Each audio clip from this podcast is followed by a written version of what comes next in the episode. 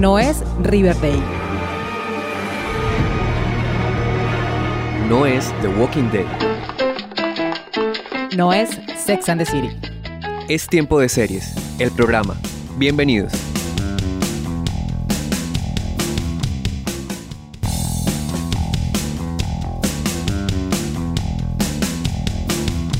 Seriefilas y seriefilos del mundo, maratoneras empedernidas, consumidores de series. Yo soy Catalina Serrano y les doy la bienvenida al final de la séptima temporada de Tiempo de Series, el programa.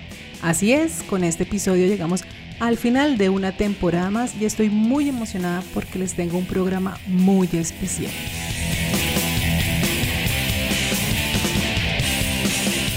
Recuerden que pueden seguirme en mis redes sociales arroba tiempo de series by cats, en Instagram y en el canal de YouTube y en Twitter me encuentran como arroba tiempo de series. Allí pueden dejarme sus opiniones, sugerencias, comentarios y recomendaciones seriéfilas para seguir creciendo en esta comunidad amante de las series.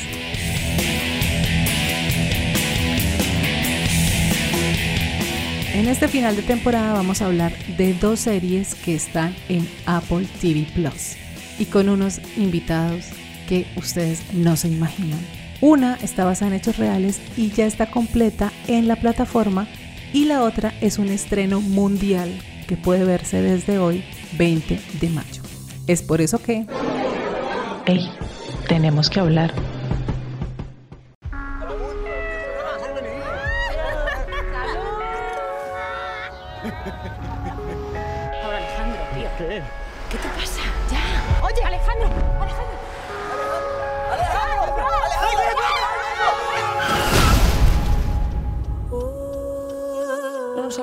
Escuchamos de fondo el tráiler de Now and Then, la primera serie española para Apple TV Plus, producida por Bamboo Producciones. Esta serie está ambientada en Miami y filmada en español e inglés. Now Them es un thriller de varias capas que explora las diferencias entre las aspiraciones juveniles y la realidad de la edad adulta. Millón de dólares cada uno. El viernes a medianoche le daré instrucciones sobre el lugar donde deben llevarlo. ¿Quién creéis que ha enviado los mensajes? Ya solo lo sabíamos nosotros, ¿no? Yo qué sé, hace 20 años que no sé de ustedes.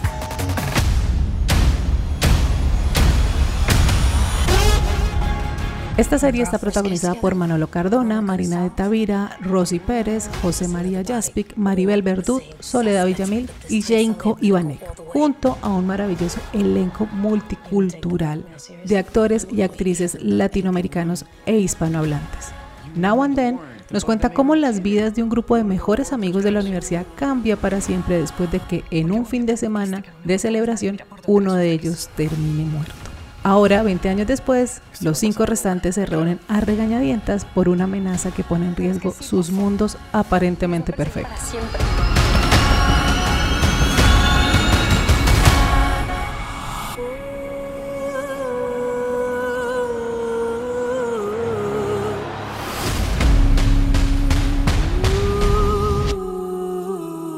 Y para hablar de Now and Then, para mí es un gusto y un placer saludar y dar la bienvenida a Manolo Cardona, Maribel Verdú, Soledad Villamil, Marina de Tavira y José María Jaspic, protagonistas de esta historia.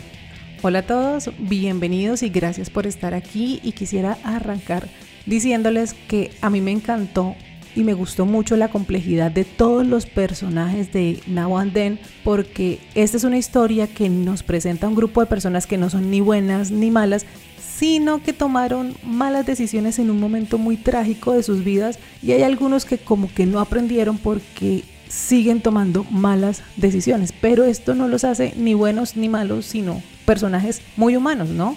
Maribel y Soledad, sus personajes, Sofía y Daniela, luego de la muerte de uno de sus amigos, ellas establecen una relación mucho más cercana y durante 20 años van a ser las mejores amigas. Quisiera saber cómo ven ustedes sus personajes y esa relación que luego se les va a salir un poquito de las manos. Bueno, me encanta una cosa que ha dicho que me lo voy a apuntar ya para el resto de entrevistas. Dice, es un grupo de personas que toma de unas decisiones que no son acertadas en un momento complejo de sus vidas, ¿no? Toman la decisión equivocada todos. De todos los personajes que toman decisiones desacertadas, creo que nosotros eso nos ha generado una herida a ella física y a las dos mental de por vida, porque todos lo han superado, han seguido con sus vidas y nosotros nos hemos quedado en ese pasado. No hemos sabido avanzar, nos ha afectado, yo creo, mentalmente y por eso hemos estado unidas todo ese tiempo, aunque los demás no lo sepan, ya lo averiguarán. Y francamente es verdad, ¿sabes? Esa gente que no puede superar lo que, que sigue con la mochila a cuestas de una decisión que tomaron y que, y que les va a, a marcar toda la vida, ¿no? Eso es lo que yo creo que más las une a las dos, esa complicidad de lo que hicieron y de lo que no pueden olvidar. Sí, yo creo que también, de alguna manera, Sofía y Daniela son las que, creo, consciente o inconscientemente, intentaron hacerse cargo del, de, del trauma, ¿no? Como pudieron, digamos, también tomando decisiones desacertadas. pero lo intentaron. Creo que en los otros personajes, en los otros amigos, hay una cuestión de negación mucho más concreta, más clara, más evidente, de decir, bueno, esto no pasó, esto ya lo resolvimos y quedó en el pasado y en el presente no está, no existe. Y en cambio creo que Sofía y Daniela tienen eh, en el día a día cotidiano el, el recuerdo, la memoria del trauma, ¿no? Y eso las ha unido muchísimo y les ha hecho la vida muy difícil también.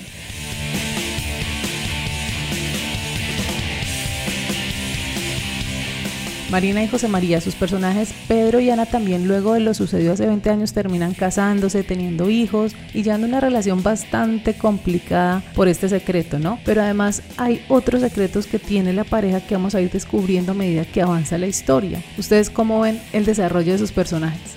Pues eh, sí, en efecto, justo como lo dices, están tan bien escritos los personajes y tan bien desarrollados que, que se vuelven complejos. Y, esa complejidad te da oportunidad de, de, poder jugar y de poder hacerlos más humanos, ¿no? Eh, nadie es ni tan bueno ni tan malo, eh, no es blanco ni es, ni es negro, son grises, se toman malas decisiones y, se vive con la consecuencia de esas decisiones, aunque tampoco son definitivas como lo vemos en la serie. A partir de algo que puede ser realmente muy negativo y desastroso, también se pueden crear alianzas, se puede, digamos que componer o recomponer la vida de alguna manera u otra, aunque eh, pues se, se, siguen cometiendo errores como los cometemos todas y todos. Entonces, creo que es una de las grandes virtudes de esta serie, ¿no? Que, que los personajes son, son humanos. Sí, sobre todo que esos secretos se vuelven justamente los es el vínculo, son relaciones construidas. Esta es una relación de pareja que quizá nunca se hubiera dado si no es por esos, esos secretos que comparten o todos los matices de ese único secreto, ¿no? Tal vez nunca hubiera sucedido.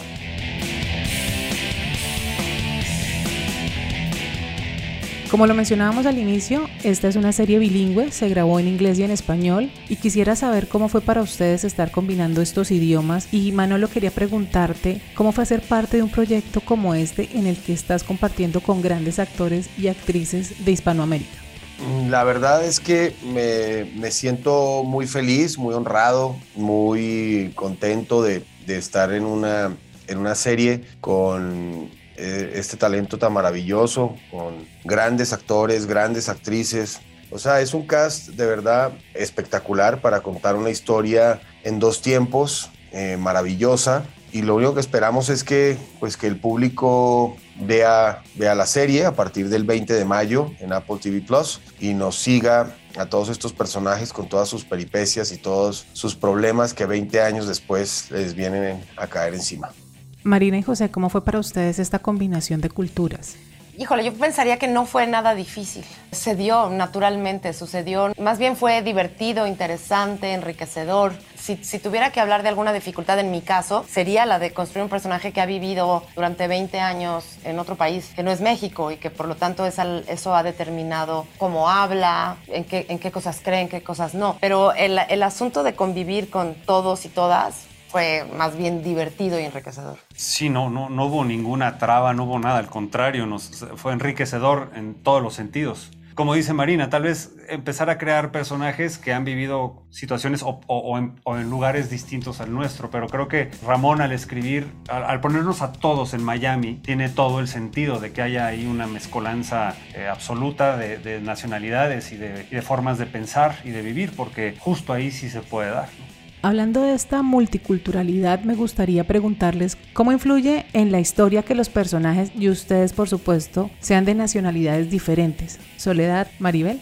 Particularmente en esta historia es central, porque los personajes se conocen todos estudiando en Miami, son todos de nacionalidades diferentes, colombianos, mexicanos, argentina, española. Y eso hace mucho a la trama, a la historia, porque después cada uno tiene un derrotero diferente, cada uno hace su camino de una manera muy diferente. Y algo que me parece que tiene mucho valor en el caso de esta serie es saber cómo todos mantenemos nuestro acento. Es más, el ser argentina, el ser española es parte de la identidad del personaje y es parte, digamos, de, también de la cualidad del vínculo que establece con los demás. Digamos, hay algo de, de lo vincular en este grupo de amigos que también tiene que ver con culturalmente el país del que procede. Es parte de la riqueza y es parte del argumento, está incluido. No es una cuestión meramente, bueno, vamos a abrir mercados, ¿no es cierto? Sino que tiene que ver con, con lo más intrínseco y más profundo de la trama.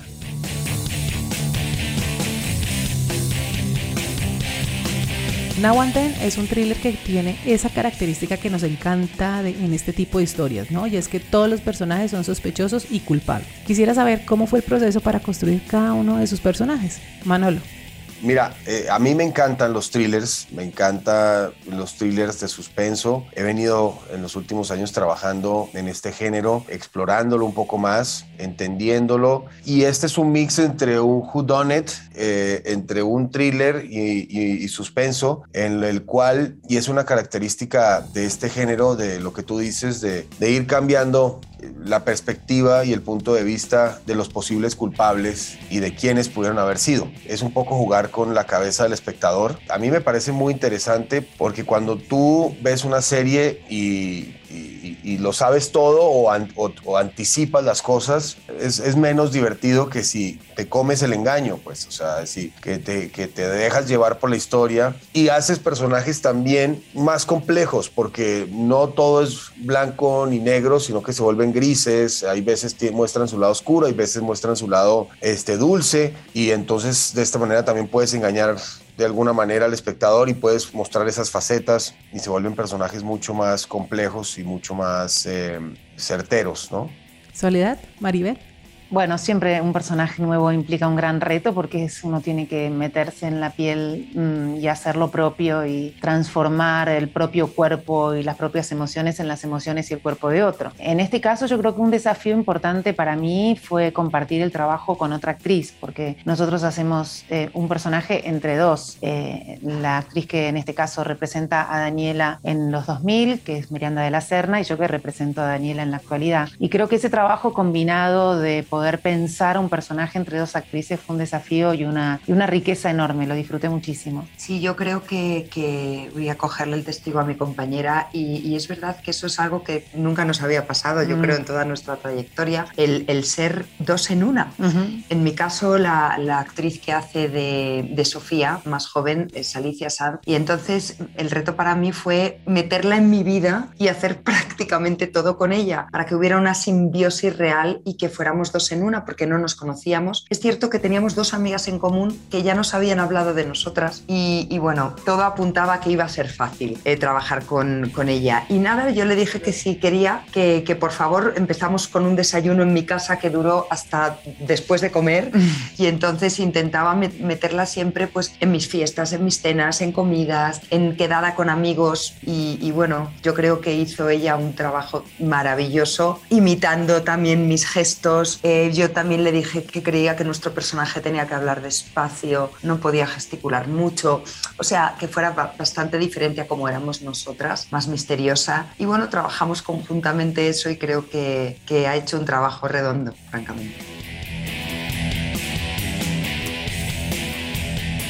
Manolo, teniendo en cuenta que en este momento estás en dos proyectos que están al aire en diferentes plataformas, por un lado está Now and Them en Apple TV, donde ya hay tres capítulos de la serie, y el otro es Quién mató a Sara, con su tercera temporada en Netflix, y coincidencialmente estas dos historias hablan sobre cómo un pasado trágico acecha a los protagonistas en su presente, y además se cuentan en dos líneas temporales. Quisiera saber qué tan diferente fue la experiencia en Now and Then y qué te permitió explorar actoralmente. Bueno, yo siento que a pesar de que las dos eh, tienen esas líneas de, tiempo y se cuentan en idas y vueltas, creo que las, las historias son muy distintas. Uno está basado en una venganza personal, que es la historia de Alex, en quien mató a Sara, y la otra es en la búsqueda de la verdad de dos policías haciendo pagar sobre una verdad que no conocemos 20 años después, ¿no? Y las consecuencias que tienen las acciones que hacemos en el pasado, que no importa cuántos años pasen,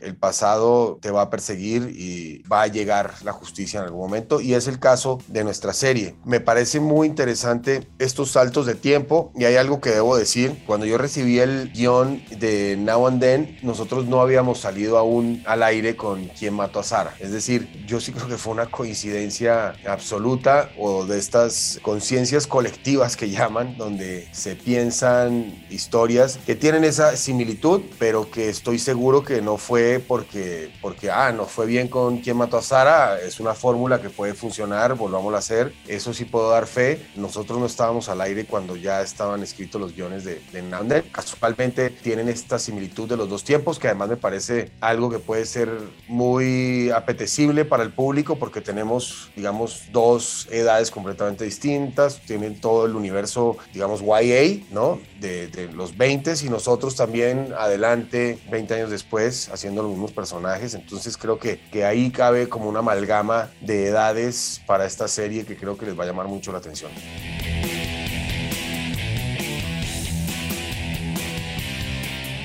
Maribel, tú has tenido la oportunidad de estar en producciones que se han convertido en clásicos y ahora estás en proyectos muy contemporáneos como Flash, Now and Then. Y frente a esto quisiera saber cuál es tu perspectiva sobre las producciones actuales y cómo crees que han evolucionado las historias que se están contando actualmente. Bueno, yo creo que tenemos que seguir tendiendo puentes. Creo que tenemos un idioma en común que no hay que desaprovecharlo lo más mínimo y creo que ya se acabó el momento de justificar por qué en una película hay un argentino o un mexicano o un español. En España viven chilenos, colombianos, mexicanos, argentinos, en Argentina lo mismo, en México lo mismo. Entonces creo que podemos formar parte de los proyectos sin tener que eh, necesitar esa secuencia que justifique por qué estás en la historia. Pues porque vivo aquí, porque a lo mejor me casé un día con un mexicano porque tuve un hijo o porque vine a explorar el mundo y me quedé aquí porque me gustó. Entonces creo que debemos aprovechar este castellano que nos une a todos y, tender puentes y estar siempre en, el cine colombiano, argentino, mexicano, peruano y poder estar de verdad. Ojalá yo, yo tengo siguientes proyectos también para rodar en Latinoamérica y para mí es, es mi segundo mercado después del español y que más me interesa, desde luego.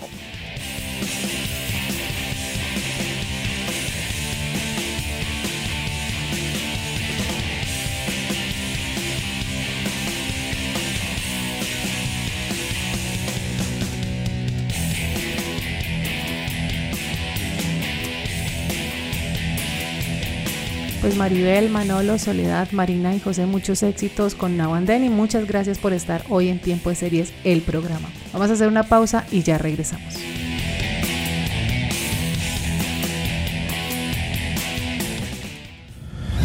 Únete a la comunidad de seriéfilos y seriéfilas más grande del mundo siguiendo las redes sociales de Tiempo de Series by Cats en Facebook, Twitter e Instagram. Y escúchanos también cuantas veces quieras en Spotify, Evox y Deezer y demás plataformas de audio.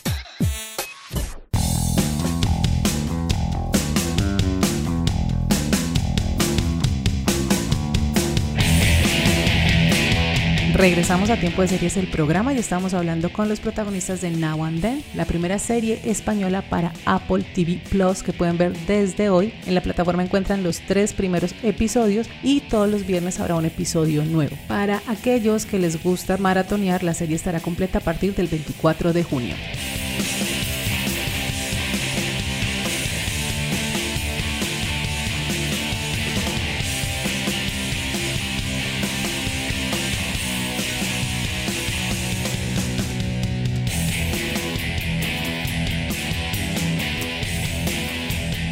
Y como les comentaba al inicio, el programa de hoy está dedicado a dos series de Apple TV Plus y la siguiente serie de la que vamos a hablar está basada en el ascenso y caída de los creadores de WeWork, esta empresa que puso muy de moda los espacios de trabajo compartidos por allá en el 2010. Come with me and let's build the future together. What do you care about? When were you happiest? Make a business out of that feeling. What do you think when I say workspace? Cubicles, Escuchamos de fondo el tráiler de We Crash, miniserie basada en el podcast We Crash The Rise and Fall of WeWork para Apple TV Plus. La serie, creada por Lee Eisenberg, el mismo creador de The Office, junto a Drew Crevello, está protagonizada por los ganadores del Oscar Anne Hathaway y Jared Leto, quienes interpretan a Adam y Rebecca Newman, los creadores de WeWork. Who wins in a fight? The smart guy or the crazy guy? Are you crazy enough? I may be, I may be. Is Adam for real? I wouldn't be with him if he wasn't. The wife, she works. Y para hablar de We Crash me acompaña hoy Catalina Alba, cocinera, pastelera, publicista, emprendedora y seriéfila, que ustedes tal vez conocen como arroba catalba en todas sus redes sociales. Cata tiene un emprendimiento desde hace muchos años compartiendo recetas, dando clases de cocina para acercarnos de manera muy amigable a este mundo de la gastronomía. Además, está por lanzar su propio espacio donde se podrán tomar clases de cocina de manera presencial, conectándolo con las experiencias y las emociones. Cata, bienvenida a Tiempo de Series, me alegra un montón tenerte aquí después de varios años de estarnos cruzando por Twitter. Bueno, muchísimas gracias Cata por invitarme. Hemos compartido muchos, muchas veces en Twitter como apreciaciones sobre series que casualmente vemos al mismo tiempo y es, y es chévere tener con quien interactuar sobre temas pues que le apasionan a uno o esos, esos pensamientos que uno a veces tiene después de terminar una serie que quiere sacar como sea y como que, ah, ¿con quién? Ah, pues con Cata, ella es la persona. Muchas gracias por ese cumplido y fíjate que esa fue una de las razones por las cuales nació Tiempo de series, porque uno a veces ve muchas series y no tiene con quién comentarlas y pues para eso están las redes sociales y por supuesto tiempo de series para compartirnos lo que opinamos de lo que estamos viendo. Cata, yo siempre inicio estos encuentros preguntándole a las invitadas si les gustó la serie de la que vamos a hablar o no les gustó. ¿A ti cómo te fue con We Crash? Desde el principio me enganchó. Sí debo reconocer que no es de esas series que yo sentí la necesidad de que tenía que acabarme ya, ya, ya, ya, ya, como que podía esperar, pero me gustó, me gustó esa visión un poco light de lo que pasó, no tanto en realidad de la caída de WeWork, porque WeWork continúa, es más como la estrellada, la estrellada de los, de los protagonistas de la historia, de los fundadores. Y me gustó, me, me llamaba obviamente la atención ese elenco tan taquillero, pues como Anne Hathaway, y Gerleto. Me atrapó de una la música. Para mí la música eh, fue algo como un highlight de la serie realmente, como que marcaba el ritmo totalmente, incluso como que resaltaba esas escenas que no eran tan pues tan tan relevantes, o sea, no sé, como tan como medio tibias, como que la música las ponía en otro nivel. Y sí me gustó, me gustó porque a mí todas las series que tengan que ver con emprendimiento me, me apasionan porque pues yo me considero a mí misma emprendedora y cuando uno está en esto, pues uno ve, y estoy seguro que muchos emprendedores que nos oigan eh, se sentirán identificados porque uno está lleno de temores y uno como que quiere buscar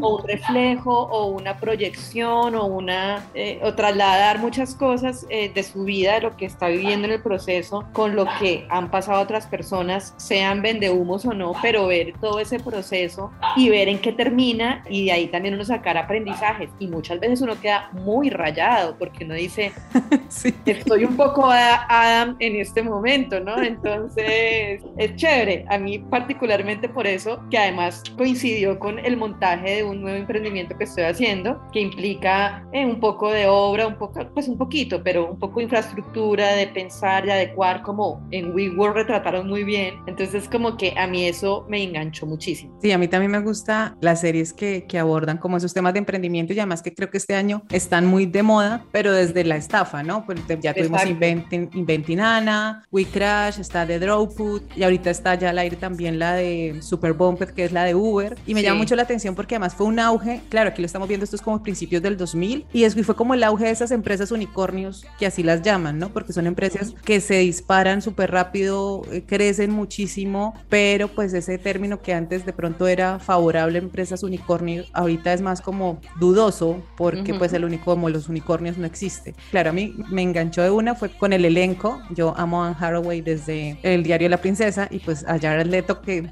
sé claramente que hay amores y odios con él, pero yo lo amo también desde Breaking for a Dream. Entonces dije como no, pues vamos a ver qué, qué pasa con esto. Y me llamaba mucho la atención y entremos aquí a hablar un poco sobre el tema de la, de la serie y es que, claro, tú lo decías ahorita, WeWork sigue existiendo. Entonces cuando yo leí la sinopsis y empecé a, a revisar sobre la serie, yo decía, pero ¿cómo así que caída de WeWork si todavía eso existe? Claro, era más bien como tú lo mencionabas, la estrellada de sus creadores Adam Newman y Rebecca Newman, lo particular de estos personajes, ¿no? O sea, son como una especie rara estos dos, estos dos que se unen además hay todo un tema aquí también de la manifestación porque está todo el lado de ella, su yoga, su espiritualidad y no sé qué, que lo, se lo pega a él y él como con su visión de hacerse millonario a como de lugar. Pero hablemos un poco del tema y tú lo mencionabas ahorita, el emprendimiento y cómo lo plantea aquí la, la serie, pero también cómo plantea esos imaginarios a veces que nos hacemos del trabajo, ¿no? Por ejemplo, las personas que llegan súper ilusionadas a trabajar a WeWork y realmente cuando llegaban pues no era tal y pues el final de eso también fue un desastre. ¿Tú cómo viste ese, ese desarrollo? ¿Tú alguna vez pensaste como, uy, tan chévere trabajar en WeWork o tan chévere trabajar en Google o tan chévere trabajar en tal empresa pues como publicista? Y cuando uno se da cuenta pues a la hora de la verdad pues no es tal como ese imaginario que uno tiene de estas empresas, ¿no? Sí, mira que cuando yo lancé una plataforma eh, que es para ayudar a planear los almuerzos de toda la semana, que se llama el almuerzo a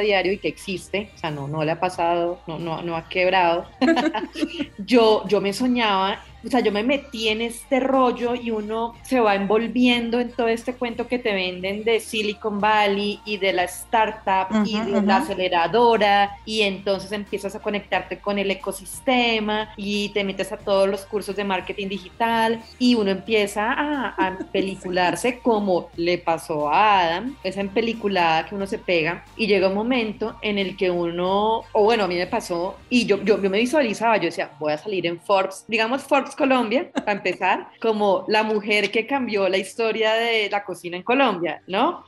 Y yo tengo un poco de Rebeca en ese sentido, muy de, de, manifestación, no tan, no tan zafada, no tan chalada, pero, pero sí, o sea, yo se lo aplico, debo confesarlo. Y, pero entonces llegó un momento en que dije, bueno, voy a hacer esto y todos mis esfuerzos van encaminados hasta que yo vi que entré en una bola de estrés y una cosa que yo dije, pero yo sí quiero eso.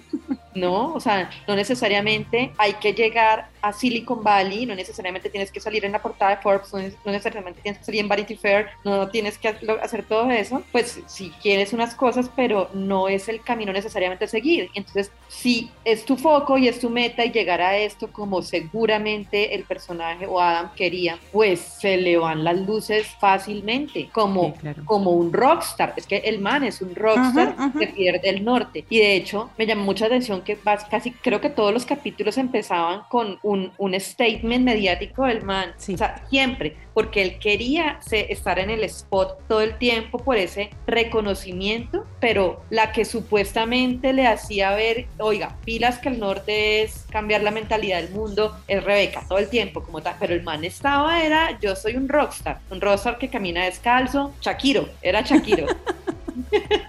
Sí, sí, sí, sí, sí. hay un documental en, en, HBO, si no estoy mal, creo que se llama Generación Hostel y habla como de estos, de estas empresas unicornios que se quebraron y entre esas hay un capítulo dedicado a WeWork y hablaban de eso, de, de, de la personalidad de Adam Newman, que, que, él era un rockstar porque además estos campamentos que vemos en uno de los capítulos, además era obligatorio, todos los empleados tenían que irse a este campamento, pues no se haga de cuenta un estéreo picnic, grandes cantantes de talla internacional, allá con ellos y demás, pero ahorita que tú lo mencionabas, es esto de cambiar el mundo, ¿no? A mí me daba, me daba risa y me generaba muchísima curiosidad cómo los inversionistas y las personas que manejan capital de alto riesgo se le comen el cuento sin pedir extractos, sin pedir finanzas, sin pedir informes de cómo va la empresa, sino se le comen el cuento y, y le sueltan un mundo de dinero. Y con esta frase de estamos trabajando por la visión de un mejor mundo, algo así. Y es como su empresa es un espacio de trabajo compartido.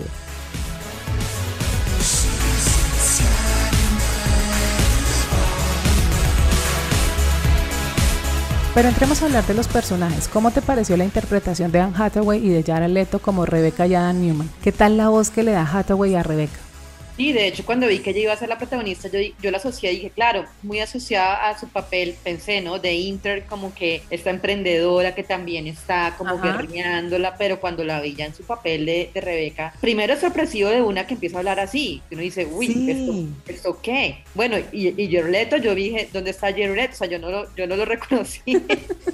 Quedó muy bien, o sea, me, me gustó porque yo luego vi, yo no sé, yo me imagino que tú eres igual, que cuando ve una, una serie basada en una historia real, pues vas a buscar a, a las personas, a todos, yo soy medio obsesiva con eso. Y claro, la, la eh, Rebeca de la vida real habla con una voz súper gruesa y es como súper Como etérea, ¿no? Sí, y, y fue, fue como bien, bien impactante. ¿Sabes qué me llamó mucho la atención? Que siendo dos personajes tan complejos psicológicamente, se centraron más en Rebeca en esa parte de Ujú, su psiquis, de por qué ella actuaba así, más que Adam, que está, o sea, que yo creo que Adam, si se, si se analiza de su background, de ahí puedan salir muchas cosas de por qué actuaba como con ese narcisismo, esa megalomanía que tenía. Pero en cambio, con Rebeca, y creo que Anne Hathaway lo hizo muy bien, sí pudo mostrar mucho de dónde venía toda esa necesidad de pertenecer a alguien, a algo. Ella no tenía una identidad, yo creo que ella tenía una crisis de identidad porque ella era la prima de Whitney Paltrow, Ajá, ajá.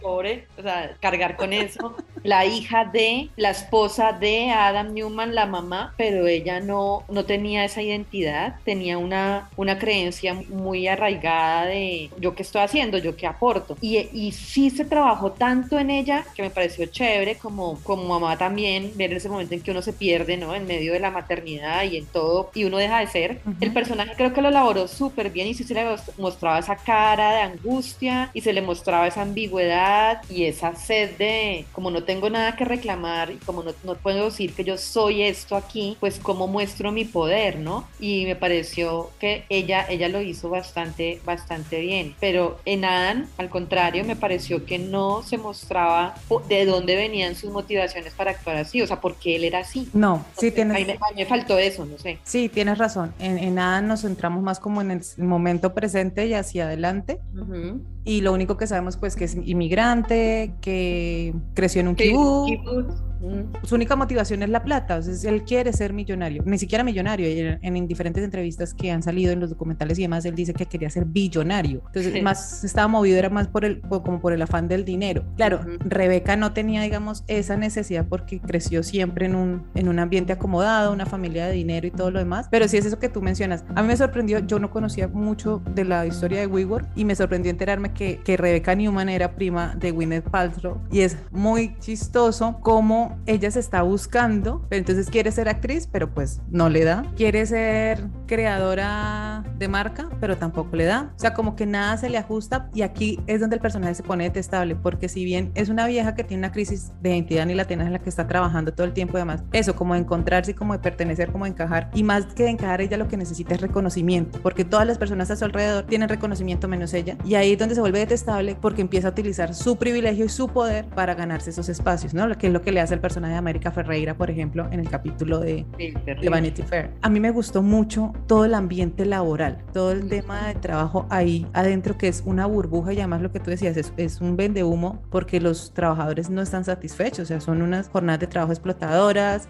unos sueldos terribles, pero la gente sigue ahí y me, me dio mucha risa cuando echaba a la gente por mala vibra. Y con Jared Leto, pues bueno, es que él sí, sus interpretaciones, pues es fastidioso en ese tema, pero en una entrevista Anne Hathaway decía, cuando le preguntaron que cómo había sido trabajar con Jared Leto, él decía, ella decía como, pues la verdad yo todo el tiempo estuve fue con Newman, yo creo que ustedes han pasado más tiempo con Jared Leto que yo, porque él todo el tiempo estuvo en personaje, pero pues estuvo muy bien la interpretación. Tú mencionabas la música, a mí el playlist de esta serie me encantó y es de esas series que a uno no le dan ganas de omitir el intro. De acuerdo. Y ya que estamos hablando de la banda sonora de We Crash, que es una playlist que hay que tener, vamos a escuchar a continuación Happy Man, sencillo que acompaña el opening de créditos de We Crash. Esta canción del 2018 hace parte del álbum Forever, segundo trabajo discográfico de la banda Jungle, un colectivo británico de música electrónica creada por Tom McFarlane y Josh Lloyd Watson. Escuchemos entonces.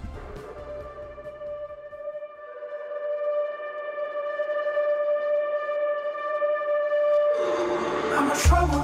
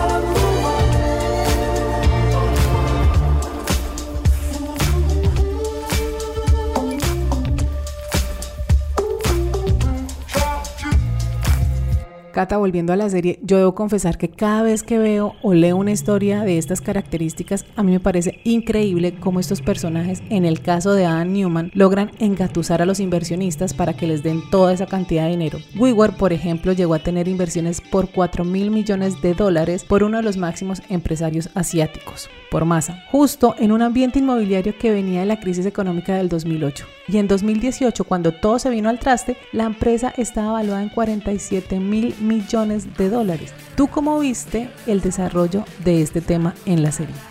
Eh, Esa es una parte que sí me pareció un poco, un poco light, porque lo que tú decías, eh, es como increíble que esta gente, bueno, o como lo mostraron ahí, pues fuera tan, tan ingenua de, de soltar esta plata, pero es que creo que también puede ser, no sé, que, bueno, sí, este mundo sabemos de donde esa gente que tiene la plata para las inversiones de startups sobre todo, es gente que tiene otra mentalidad también, ¿no? Pues, es gente mucho más excéntrica que el común, como retrataban a Massa como, Ajá. como el man que pedía volverse loco, ¿no? Y, y yo creo que, que sí se necesita un poco de locura pues para, para lanzarse a hacer muchas cosas y levantar tanta plata como se hace en estos ambientes, pues sin ir muy lejos Elon Musk, ¿no? Entonces, Total. que lo mencionan constantemente en la serie, además como el amigo. Y creo que de pronto es una manera caricaturesca, que además creo que la serie es bien caricaturesca en muchas cosas, de mostrar con un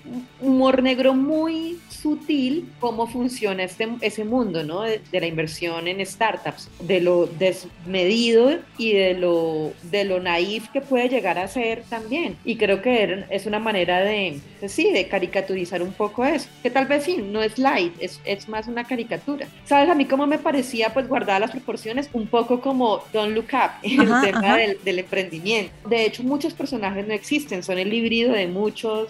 Eh, pero sí es como una mm, crítica mordaz con un, un humor fino muy, muy sutil de cómo funcionan las cosas y de la desproporción de todo.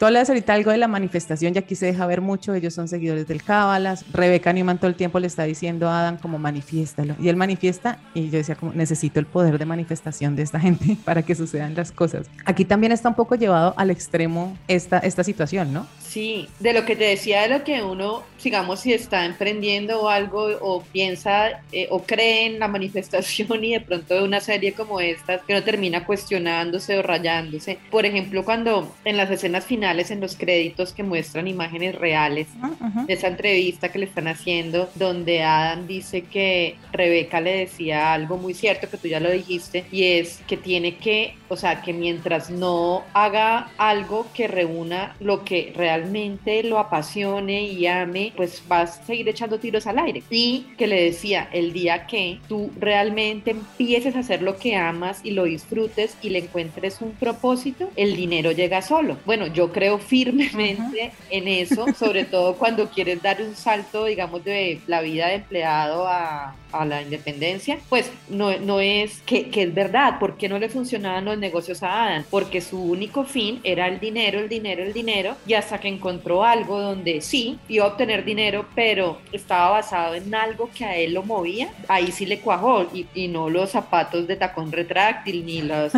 ni los, ¿cómo se llaman? Los gateadores con rodilleras, pero le cuajó porque él creía en eso, y como consecuencia de eso va a llegar el dinero. Yo eso no lo cuestiono, lo que pasa es digamos que tampoco es un tema de dejémoslo en manos pues, del universo porque sí, Ujú, y llegará porque "Ay, yo amo lo que hago y entonces ella va a llegar. Por ejemplo, cuando el que, el que asumió la presidencia, Cameron, creo que se llama, Sí. y eso ese discurso tan duro a los empleados donde le decía, no, es que no, amiguitos, es que esto no es, eh, ama lo que haces y llega el dinero y todo sarcástico, y no, esto es un coworking. Pero yo decía, sí, pero también es un, eh, está bueno esa filosofía, ¿no? Y ahí es donde uno se cuestiona. Y uno dice, ¿será que yo soy muy, muy Rebeca? Pues sí, yo, yo sí creo que uno debe amar mucho, o sea, que tiene que tener un fin, un fin lo que, lo que uno hace, que uno lo debe conectar muchísimo lo que uno está haciendo más allá del dinero. Claro, también está la parte que le dice a Adam cuando ella le dice, tú dijiste que hacías esto por mí, suéltalo, yo no lo necesito, y él le dice, claro, eso lo dice la gente que nunca le ha hecho falta. Claro, esa diferencia se nota mucho entre los dos, por lo que hablábamos, por los ambientes en, en los que crecieron. A mí me parece interesante también que, que los personajes aquí no son personajes que sufran transformaciones, o sea, no, es- no vemos, por ejemplo, un personaje que se reivindique. Aún así, con todo esto que les pasa, los personajes no cambian, no, no hay una transformación ni hay una aceptación de que lo- la embarraron, no, o sea, no hay,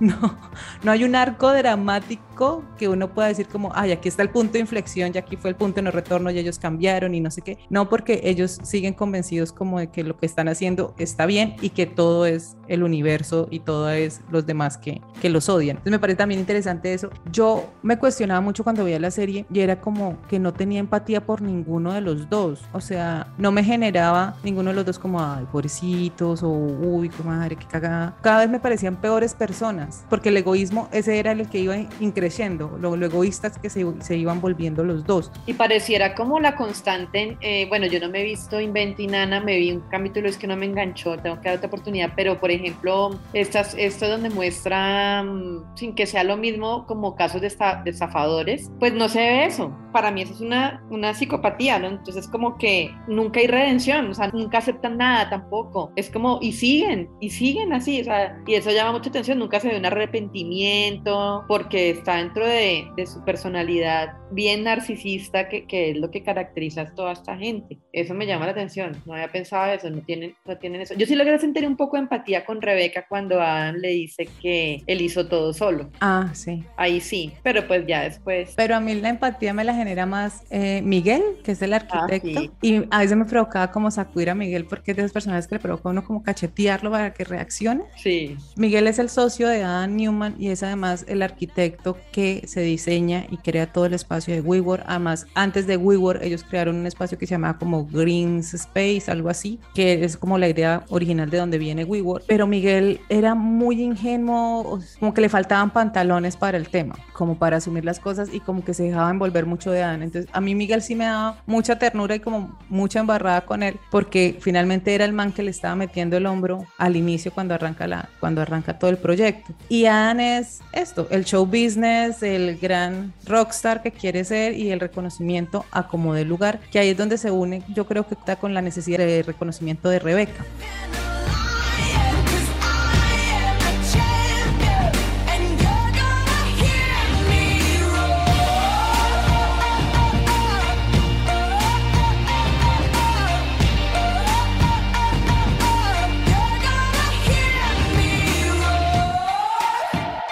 Como ya lo hemos mencionado, la serie nos deja reconocer un poco más a profundidad el personaje de Rebeca y en un capítulo en particular vemos su infancia y descubrimos que su papá también fue un estafador como su esposo.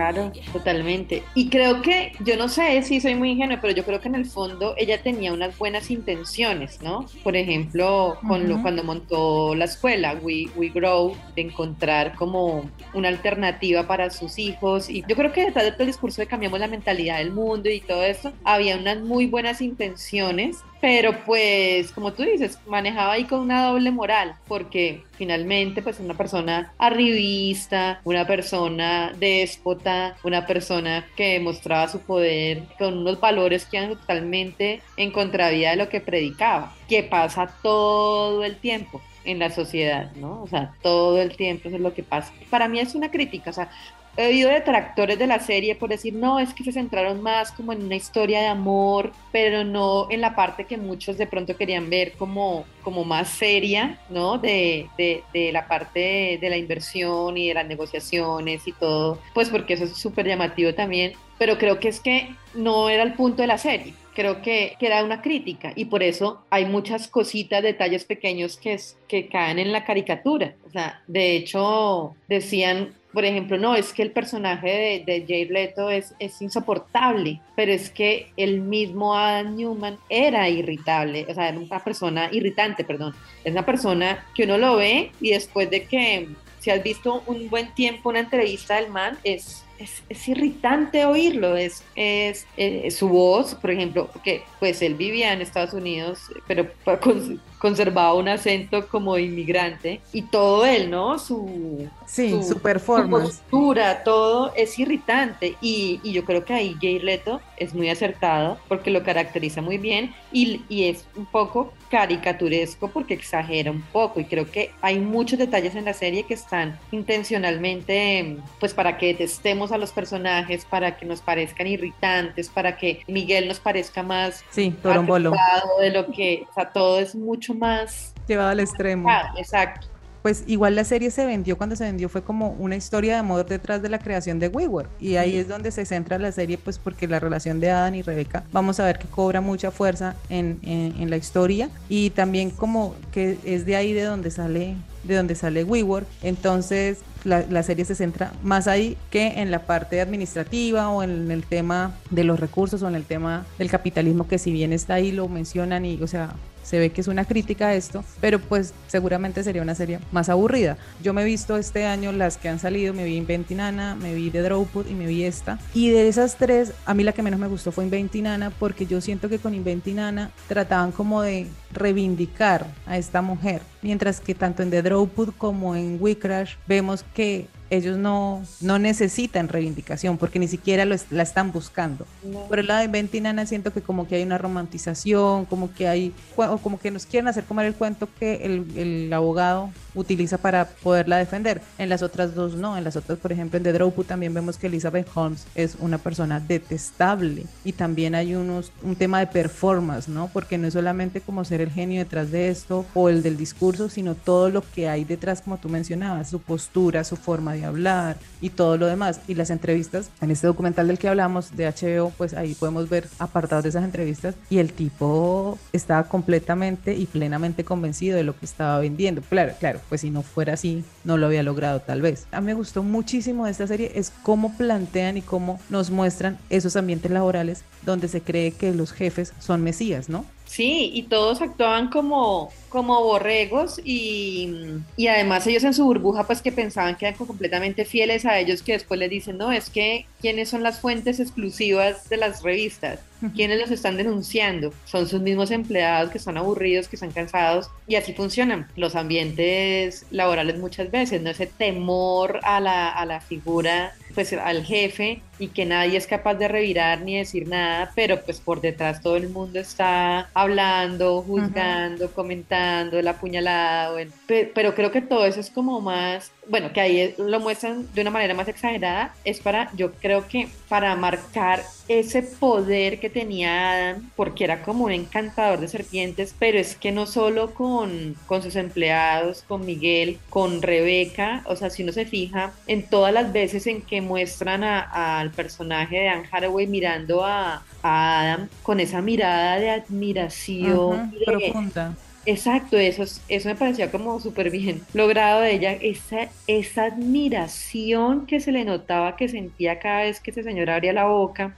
Y era un encantador, un encantador con todo el mundo. Y esos son los más, los más peligrosos, ¿no? O sea, los, los que logran que le suelten la plata, los que logran pues que tener a una pareja a pesar de su personalidad hiper narcisista, a un arquitecto que le dice, o sea, sí a todo y que lo cuestiona y lo manda para la porra. O sea, es una persona que tiene, o sea, un encantador, o sea, ese tipo. Y además, porque lo que tú dices, él estaba absolutamente, yo no creo que ni siquiera con, con la conciencia de eh, voy a decir esto porque voy a engañar a todo el mundo. Yo creo que él de verdad se comía el cuento. O sea, él está convencidísimo Convencidísimo. A mí me, me aterra es el poder de manipulación, más de él que de ella, por supuesto, porque logra que todos terminen haciendo lo que él quiere bajo, y bajo sus términos. Y, y eso nos lo deja ver la serie desde el primer capítulo, cuando vemos a él con estos emprendimientos que tú mencionabas, con el tacón, los tacones retráctiles o los gateadores con rodilleras, cómo engaña a este, a este vecino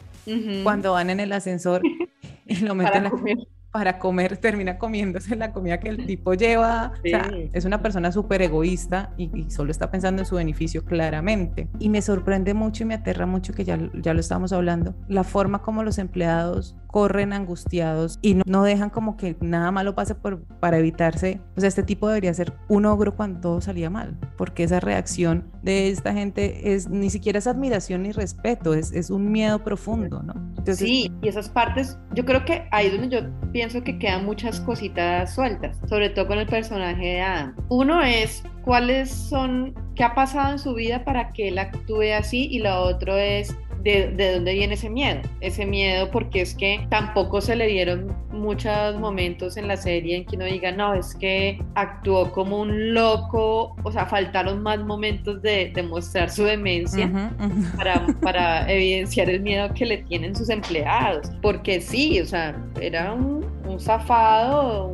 que se gastaba la plata, pues, pero, pero no se mostró tanto como, como ese, como un maltrato, como...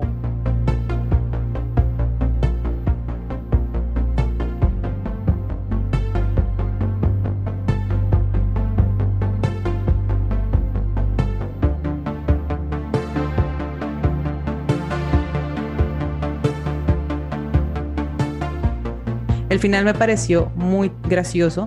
Tú, tú lo mencionabas, que la serie logra hacer unas caricaturas de los personajes y de las situaciones, porque es que el final realmente es final de caricatura, o sea, aparecen dos. Loonies, dos Looney Tunes ahí en el mar, me, me dio mucha risa y yo sentí un poco de satisfacción porque durante todo ese capítulo final yo estaba pensando como, ¿en serio se van a salir? O sea, ¿en serio? ¿En serio la, la lograron? O sea, jodieron a todos y a ellos no les pasó nada. Me pareció muy, muy chévere eh, ese final, cómo nos cambia la, la, la atmósfera en ese momento, ¿no? Eso, eso me gustó mucho. Y ese sí, yo creo que es el momento más caricaturesco y, y seguramente ahí se, se nota más la mano de uno de los, de los creadores, Lee Eisenberg, que es, fue pues uno de los principales guionistas de, de mi serie favorita en la vida de, de humor de Office. Y pues ahí sí se nota, yo creo que la mano del man en esas caricaturas que hizo de los personajes, para mí son bien caricaturas, o sea, son en, en muchos sentidos y ahí le mete, ahí es donde yo le noto ese humor súper fino que a veces no es tan evidente, pero que tiene, tiene cosas chéveres, tiene cosas muy chéveres. Que raya como en lo absurdo. Exacto, sí. A mí esas cosas me, me gustan mucho, ese, ese como humor absurdo. Eh, Esa parte también me gustó mucho. Y me gustó mucho, y aquí hablando un poco de, de- también de, de la música, eh, ese momento clave del final cuando ya es, eh, eh, pues que ya es evidente que él va a dejar la presidencia, pues que lo sacan de la presidencia de WeWork, cuando suena la- una canción que sonó toda, eh, Sí. la, la Roar de, de Katy Perry, la versión sinfónica, ¿no? Que, que es como esa burla también al man de toma tu Roar, o sea... Me encantó, pero como esa versión toda sublime, después de que el man la ponía, o sea, que la hacían que se la pusieran. A eso me refiero con ese, esa línea delgada de entre el humor y, bueno, no sé, que tiene todo el tiempo la serie con la música. Ahí, por ejemplo, que eh, es una burla al man completamente, de mira que no, mira dónde quedó tu, tu excentricidad, mira dónde quedó tu, tu ego, mira dónde quedó todo, pero desde otra posición, ¿no? Desde las inversionistas y con la música en versión sinfónica. Eso me pareció espectacular, eso me gustó muchísimo. Pues Muy Cata, poderoso. yo carreo que hemos hablado mucho de WeWork, de We Crash, de Anne Hathaway y Jared Leto. Yo creo que la serie puede llegar a tener una que otra nominación en los Emmy de este año, sobre todo en caracterización. Sí. Y pues ahí dejamos como nuestras opiniones y nuestras apreciaciones para que se animen a verla. Sí, es entretenida, es, Chévere, chévere de. Quedan muchos aprendizajes, sobre todo de lo, de lo malo que pasa, ¿no? De lo que hacen, de cómo se manejan las finanzas, de, de la pérdida de visión por las distracciones que van apareciendo. Yo creo que dejan deja aprendizajes chéveres y, y también le muestran a uno lo que pude haber hecho. El otro día vi una entrevista que le hicieron, pero ya hace como seis meses, a, a Adam Newman, que le hicieron, no sé si era algo del New York Times, me acuerdo, pero es la primera entrevista que él hacía después porque él se perdió, se perdió. Sí, se fueron a vivir a los. Hamptons. Y no salían, pues no, no daban ninguna aclaración y fue la primera entrevista que hizo y le decían que sí, que en, en hacer las cosas De manera diferentes. diferente. Sí, ahí sí ya se muestra un poquito como de, un poquito como de, no la vi toda, pero sí de, sí le de reflex- reflexión. Sí, le iban barrando un poquito. se me iba yendo la mano. sí. Pues Cata, muchísimas gracias por estar en Tiempo de Series. Espero tenerte nuevamente por acá hablando de otra serie y pues muchísimos Claro éxitos con todo lo que se viene con esa, con esa marca de Catalba. Muchas gracias, yo feliz de estar acá, qué rico hablar de una serie así, dedicado a un espacio, solo hablar de algo que uno le apasiona y que muchas veces no, no- uno, no tiene con quién hablar, pero uno lo, lo comenta someramente, ¿no? Pero no Ujú. como para hablar en, en análisis, me parece muy chévere.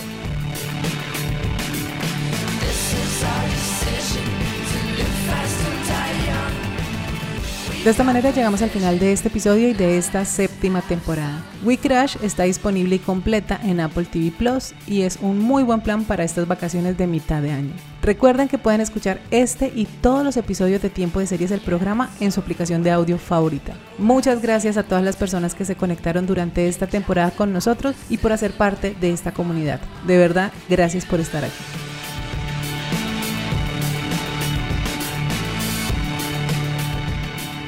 Tiempo de Series el programa es una idea original de quien les habla, Catalina Serrano, con la producción de Julián Cala. Tiempo de Series es posible gracias al apoyo de la emisora virtual Estación V de la Facultad de Comunicación Social Periodismo de la Universidad Pontificia Bolivariana en Bucaramanga. Para apoyar este proyecto, las invitamos y los invitamos a que nos den una puntuación en la aplicación de audio donde nos escuchan. Comenten, compartan y recomienden este podcast entre su círculo social para así llegar a más seriéfilos y seriéfilas que siempre están buscando que ver los fines de semana. Todas, absolutamente todas estas acciones nos motivan muchísimo para seguir haciendo este programa y seguir generando comunidad alrededor de lo que tanto nos gusta, las series de televisión. Así que sigamos conversando. Nos escuchamos en una próxima. Chao.